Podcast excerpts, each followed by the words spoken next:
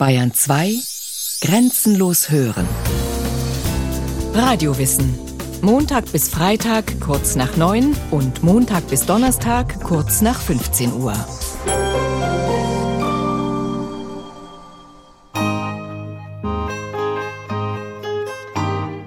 Mon regard se baigne dans ce champ de lavande, au parfum bleu d'été que chantent les cigales, où fleurissent les âmes telles des offrandes à l'étoile d'or qui ombre les cœurs opales.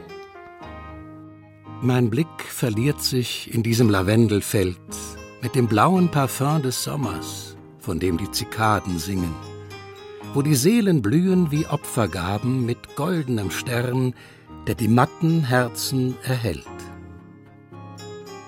Der Zauber der Provence war schon immer auch mit dem Zauber des Lavendels verbunden. So kann man wohl diese Verse der provenzalischen Poetin Michelle Brodowitsch interpretieren. Bis heute entzückt die blau blühende Duftpflanze Augen und Nasen, sowohl von Urlaubern als auch von Einheimischen. Der Lavendel ist eine mythische Pflanze. Er hat eine Menge guter Eigenschaften und riecht angenehm. Ich bin mit dem Lavendel hier aufgewachsen und wenn man seine ganze Kindheit im Lavendel gebadet hat, kann man sich ein Leben ohne Lavendel nicht vorstellen. Schwärmt die Lavendelbäuerin Marguerite Blanc, umgeben von den violetten Feldern in der Nähe des Mont Ventoux. Die Sonne scheint gleißend vom dunkelblauen Himmel. Es ist 35 Grad heiß. In einer Landschaft von dicht bewaldeten, felsigen Hügeln manövriert Bauer Michel Blanc vorsichtig seinen kleinen Traktor über das Feld. Hier wächst in kleinen Büscheln dunkelvioletter Lavendel. Schmale Metallstäbe schneiden die grünen Stängel der Pflanzen ab, die dann auf einem Laufband in einen großen Behälter hinter dem Traktor transportiert werden. Es riecht erfrischend süßlich. Der Lavendel ist reif und jetzt ist die richtige Zeit, um ihn zu ernten und ihn anschließend zu destillieren. Dabei muss man sehr aufpassen. Auf dieser Parzelle gibt es eine Steigung von mindestens 20, 25 Prozent. Und man muss darauf achten, dass die Schneidezähne der Maschine nicht in den Boden stechen. Dabei muss man genau den Reihen folgen, damit die Maschine den Lavendel richtig erfasst und nicht ausreißt oder schlecht abschneidet. In großen Haufen liegen die Lavendelbüsche übereinander gestapelt am Feldrand zum Trocknen. In zwei, drei Tagen wird sie Michel Blanc zur Destillerie bringen, um ihnen die ätherischen Öle zu entziehen. Jetzt im August, dem heißesten Monat des Jahres, ist die beste Zeit für die Lavendelernte. Die Trockenheit und die Hitze bewirken, dass die ätherischen Öle in die Blüte steigen. Rund 50 Hektar mit Lavendel und Lavandin bewirtschaftet die Familie Blanc im französischen Departement Drôme. Die Blancs stellen daraus Lavendelsträuße her, ernten die Blüten für Duftsäckchen und gewinnen ätherisches Öl. Mit schnellen, sicheren Gesten schneidet die 60-jährige Marguerite Blanc einen Strauß aus Lavendel, der direkt vor ihrem Haus wächst. Sie benutzt dafür eine lange gebogene Sichel. Auf diese traditionelle Art und Weise erntet sie die Pflanze für ihre Sträuße Anfang Juli, wenn die Blüte sehr blau ist. Dass Marguerite heute mit der Hand arbeitet, ist ihre Entscheidung, aber als sie noch ein Kind war, musste die Familie ohne die Hilfe von Maschinen auskommen, und das in der Augusthitze. Es war sehr mühsam. Es war sehr heiß und wir hatten starke Rückenschmerzen. Wir zogen um 7 Uhr morgens los und schnitten den ganzen Tag bis 18 Uhr, mit einer kleinen Pause in der heißen Mittagszeit. Es gab keine anderen Erntetechniken. Alles wurde per Hand und Sichel gemacht. Einen Monat lang haben wir wie verrückt gearbeitet. Anschließend brachten sie den Lavendel zur kleinen Destillerie im Dorf. Heute, in einer Zeit, in der dank der Erntemaschinen größere Mengen angebaut und geerntet werden können, haben in der Region größere Destillerien aufgemacht, zu denen die Lavendelbauern ihre Ernte bringen. Jede Destillerie hat ihre eigenen Apparate und Verfahrensweisen, um das Lavendelöl zu gewinnen. In den meisten Fällen wird es den Pflanzen mit Hilfe von Wasserdampf entzogen. Dazu wird in einem Heizkessel Wasser erhitzt. Der dabei entstehende Wasserdampf wird in einen großen Behälter, den Destillierkolben, geleitet. Dort liegen, dicht gepresst und gleichmäßig verteilt, die geernteten Lavendelpflanzen. Der Wasserdampf vermischt sich mit den frei werdenden ätherischen Ölen und wird in ein Gefäß mit kaltem Wasser geleitet, damit er kondensiert. In der dabei entstehenden Flüssigkeit schwimmt das ätherische Öl oben, weil es eine geringere Dichte hat als Wasser. So wird auf der einen Seite das reine Lavendelöl gewonnen und auf der anderen gleichzeitig auch das sogenannte Hydrolat, das heißt das übrig bleibende Wasser vermischt mit Restspuren des ätherischen Öles. Die Römer gaben diese Wassermischung gerne in ihr Bad. Heute dient das Wasser in manchen Haushalten auch zum Parfümieren der Wäsche, zum Beispiel beim Bügeln. Das reine Lavendelöl ist nach der Destillation leicht gelblich und riecht süßlich, frisch und etwas streng. Für einen Liter ätherisches Lavendelöl werden etwa 130 Kilogramm Lavendelrispen benötigt. Der Lavendelbauer Georges Lancelet hat aus Leidenschaft für die Lavendelpflanze 15 alte Destillierapparate der Region zusammengetragen und mit ihnen ein Lavendelmuseum in dem südfranzösischen Dorf Coustelet gegründet. Die Museumsleiterin Audrey Delessal zeigt auf seine Sammlung von glänzenden runden Kupferbehältern. Die Destillierung hat im 16. Jahrhundert mit so einem Gerät begonnen. Wir sprechen von einem Alembic bei offenem Feuer, weil es bei der Feuerstelle keinen Schutz gab. Es gab auch mobile Geräte wie den da drüben. Der Destillierapparat wurde mit einem Karren gezogen. Er gehörte einer Person, die selbst keine Felder hatte und von Dorf zu Dorf zog, um anderen Anbauern, Privatpersonen, eine Möglichkeit zum Destillieren anzubieten. Alembic ist die Bezeichnung für ein Gefäß, in dem Stoffe getrennt werden, indem sie, wie bei der Lavendeldestillation, erhitzt und anschließend abgekühlt werden. Das Wort kommt aus dem Arabischen.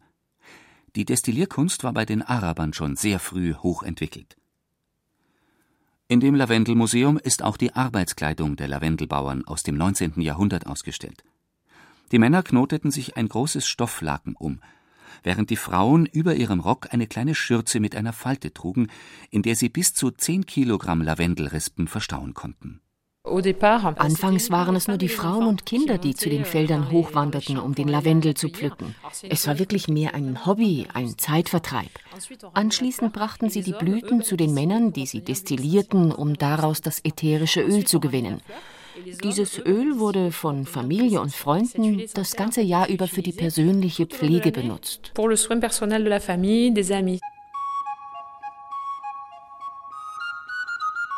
Geerntet wurde anfangs nur wild wachsender Lavendel, meist in den Bergen. Erst zu Beginn des 20. Jahrhunderts reichte die zur Verfügung stehende Menge nicht mehr aus, um der steigenden Nachfrage gerecht zu werden. Mehr und mehr wurde Lavendel nun systematisch und in großen Mengen angebaut. Vor allem die Meisterparfümeure aus der südfranzösischen Stadt Grasse interessierten sich für die wohlriechende Pflanze, Bevor Grasse zum Zentrum der Parfümindustrie wurde, gerbte man dort vor allem Leder, und das hatte einen entscheidenden Nachteil. Es roch sehr schlecht. Eines Tages hat man einige Tropfen ätherisches Öl auf das Leder gegeben und festgestellt, dass es dadurch angenehm riecht. Von da an hat man damit begonnen, mit Lavendel parfümierte Handschuhe herzustellen und die eleganten Damen waren hingerissen. So entwickelte sich die Parfümindustrie in Grasse immer weiter und die Parfümeure schickten Makler, um die Lavendelpreise auszuhandeln. Heute ist der Lavendel das Symbol der Provence. Zur Erntezeit feiern die Dörfer in den Anbaugebieten Lavendelfeste. Die violettfarbene Pflanze hat einen festen Platz in der Kultur der Provenzalen. Die Lavendelbäuerin und Botanikerin Catherine Liardet züchtet in ihrer Freizeit rund 200 Lavendelarten aus der ganzen Welt und präsentiert sie in ihrem Garten in Sceaux in der Nähe des Mont Ventoux. Ihr Ziel ist es, die biologische Vielfalt der Pflanze zu erhalten. Die Produktivität, die sonst beim Lavendelanbau meist im Vordergrund steht, ist für die Botanikerin weniger von Interesse. Euh, Hier haben wir die Lanata mit sehr weichen Blättern und einer sehr schönen Blüte, in blass lila, grau und ins Violett übergehend, aus dem Mittelmeerraum stammend. Daneben stehen zwei Varianten der Sorte Dentata, eine mit grauen Blättern und eine mit grünen Blättern, und aus diesen können sich wiederum andere Hybride ergeben mit verschiedenen Farbkombinationen. Normalerweise ist die Blüte blassrosa, aber es gibt auch weiße und rosafarbene.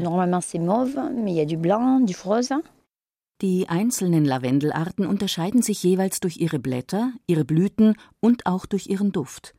Im Mittelmeerraum riecht der Lavendel blumig und frisch, er kann aber auch überraschenderweise an Minze, Zitrone, Rosmarin oder Thymian erinnern.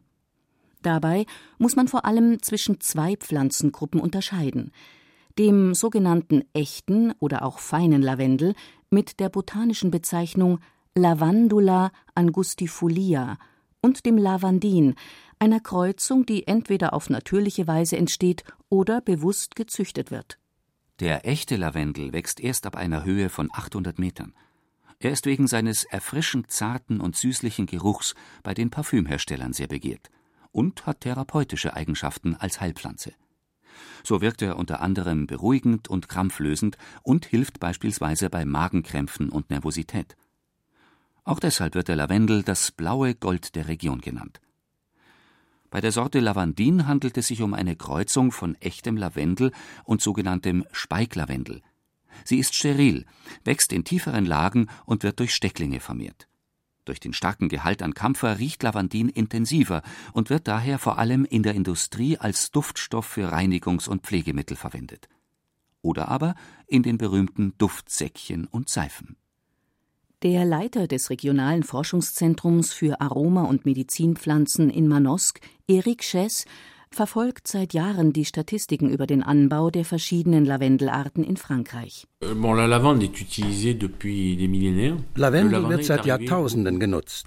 Der Lavandin ist viel später dazugekommen. Erst in den 30er Jahren wurde damit begonnen, ihn anzubauen. Er hat sich vor allem seit 1945, 50 entwickelt und seitdem immer mehr an Bedeutung gewonnen. Der echte Lavendel dagegen erlebte den Höhepunkt seiner Beliebtheit in den 80er Jahren. Da wurden so um die 200 Tonnen ätherisches Öl hergestellt. Danach nahm die Produktion stark ab, einfach weil es dann Konkurrenz gab, als in den 60er Jahren auch die Bulgaren mit dem Lavendelanbau angefangen haben. Der echte Lavendel ist kleinwüchsig und hat pro Stängel nur eine Blüte. Dagegen besitzt der größere Lavandin mehrere Verästelungen mit Blüten und ergibt bei der Destillation etwa dreimal so viel ätherisches Öl wie der echte Lavendel. Wegen des Ertrags, aber auch weil der Lavandin in niedrigeren Lagen wächst, wird er in Südfrankreich auf einer Fläche von insgesamt 16.000 Hektar angebaut. Echter Lavendel dagegen wird nur auf einem Viertel dieser Fläche kultiviert.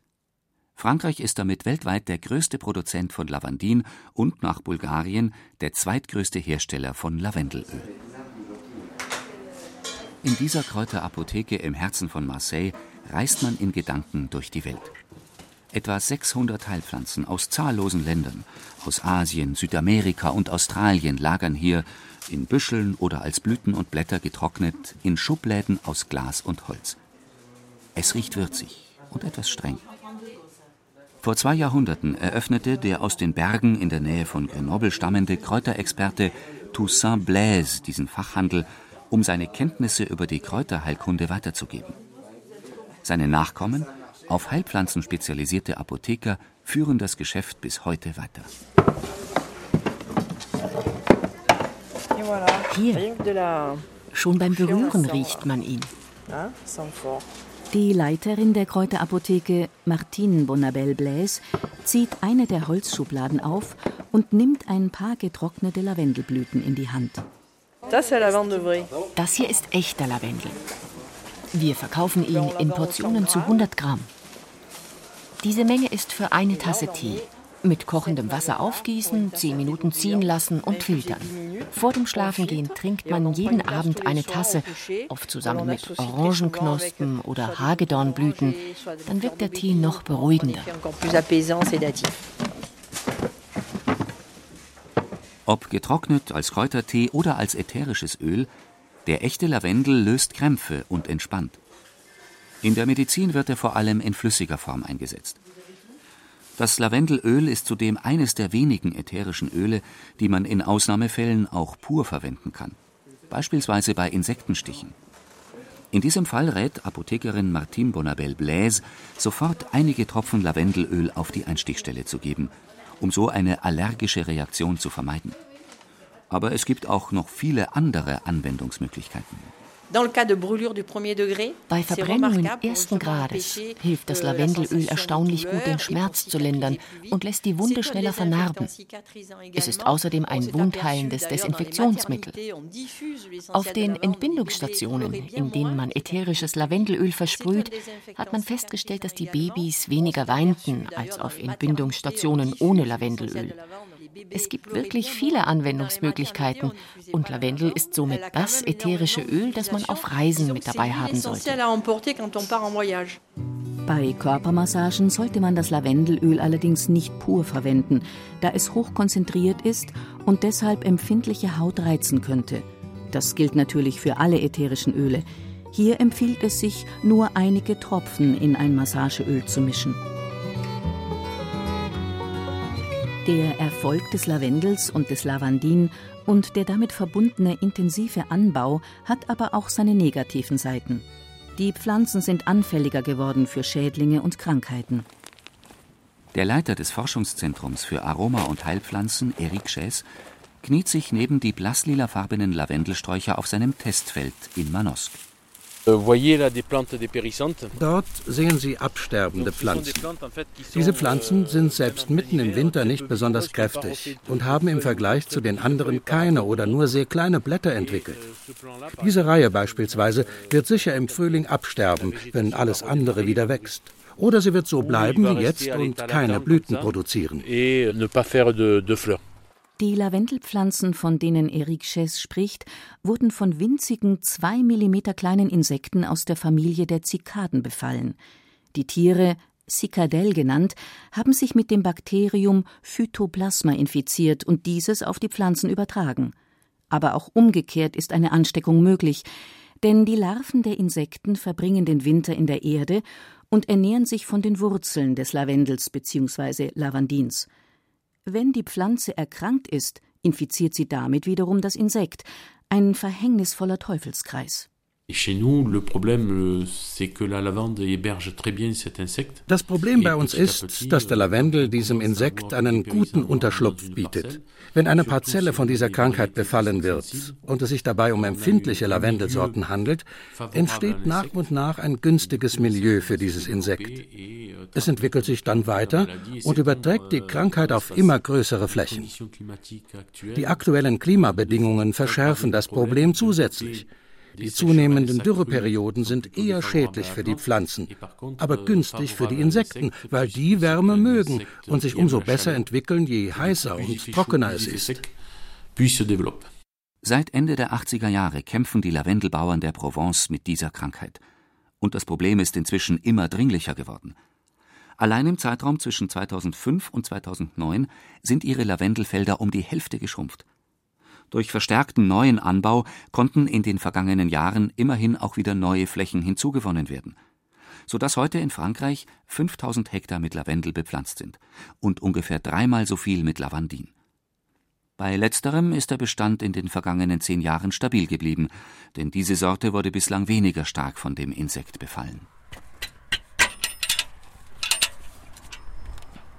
Da nicht alle Lavendel- oder Lavandinarten gleichermaßen anfällig für die Krankheit sind, versuchen die Forscher, möglichst resistente Pflanzen zu züchten, die so gut wie nie von dem Insekt befallen werden. Beim Lavendel ist dies bereits gelungen. Beim Lavandin gestaltet es sich erheblich schwieriger, da eine Züchtung bei den sterilen Kreuzungen langwieriger ist. Eine Lösung besteht darin, den Lavendelbauern zertifizierte, gesunde oder resistente Pflanzen zur Verfügung zu stellen. Parallel dazu arbeitet Eric Chess mit seinen Kollegen an weiteren Lösungen. Euh, euh, Am häufigsten wird Kaolinit eingesetzt, das ist weißer Lehm. Euh, Der wird auf die Pflanze gestreut, wo er eine Schutzschicht gegenüber dem Insekt bildet. Dadurch wird auch die Farbe der Blätter ein bisschen verändert. Sie werden grau und damit sicher weniger appetitlich. Farbe und Lehm stoßen das Insekt ab und es wird weniger Pflanzen infizieren. Damit haben wir bereits sehr gute Testergebnisse erzielt. Eine weitere Möglichkeit besteht darin, zwischen den Lavendelreihen andere Pflanzen anzubauen, die den Lavendel oder Lavandin überragen und damit die Zikadellen irritieren, wenn diese aus der Erde schlüpfen und zu einer Nahrungsquelle fliegen wollen. Bis heute gibt es aber noch keine Technik, die für sich alleine einen durchschlagenden Erfolg erzielen konnte. Eric Schess geht davon aus, dass mehrere Maßnahmen parallel angewendet werden müssen, um die Insekten und damit auch den Befall der Lavendelpflanzen zu reduzieren. Die Zeiten für die Lavendelbauern in der Provence sind schwerer geworden, sei es durch die wachsende Konkurrenz aus Europa, die Ernteausfälle durch die Krankheit oder durch den Klimawandel. Heutzutage gehört viel Engagement dazu, wenn man vom Lavendelanbau leben möchte. Doch es wird sicher immer wieder Lavendelbauern geben, die sich auf diese Herausforderungen einlassen. In höheren Lagen ist es zudem schwer, andere ertragreiche Pflanzen anzubauen, während der besonders wertvolle Berglavendel hier meist prächtig gedeiht. Und gerade jene Landwirte, deren Familien schon über mehrere Generationen die wohlriechende violettfarbene Pflanze anbauen, können sich ein Leben ohne Lavendel einfach nicht vorstellen. Und nicht zuletzt auch die Einheimischen, die Provenzalen, würden die vielen Lavendelfelder ebenso vermissen wie die Touristen. Da ist sich die Apothekerin Martine Bonabel-Blaise sicher. Der Lavendel ist unverzichtbar, weil er das Wahrzeichen der Provence ist. Diese blasslilafarbenen Felder, soweit das Auge reicht, wenn er in Blüte steht. Und dann ist da dieser charakteristische Geruch, der sofort an die Sonne erinnert, an die Zikaden. Kurzum, die Provence selbst. C'est la Provence en elle-même, elle résume tout.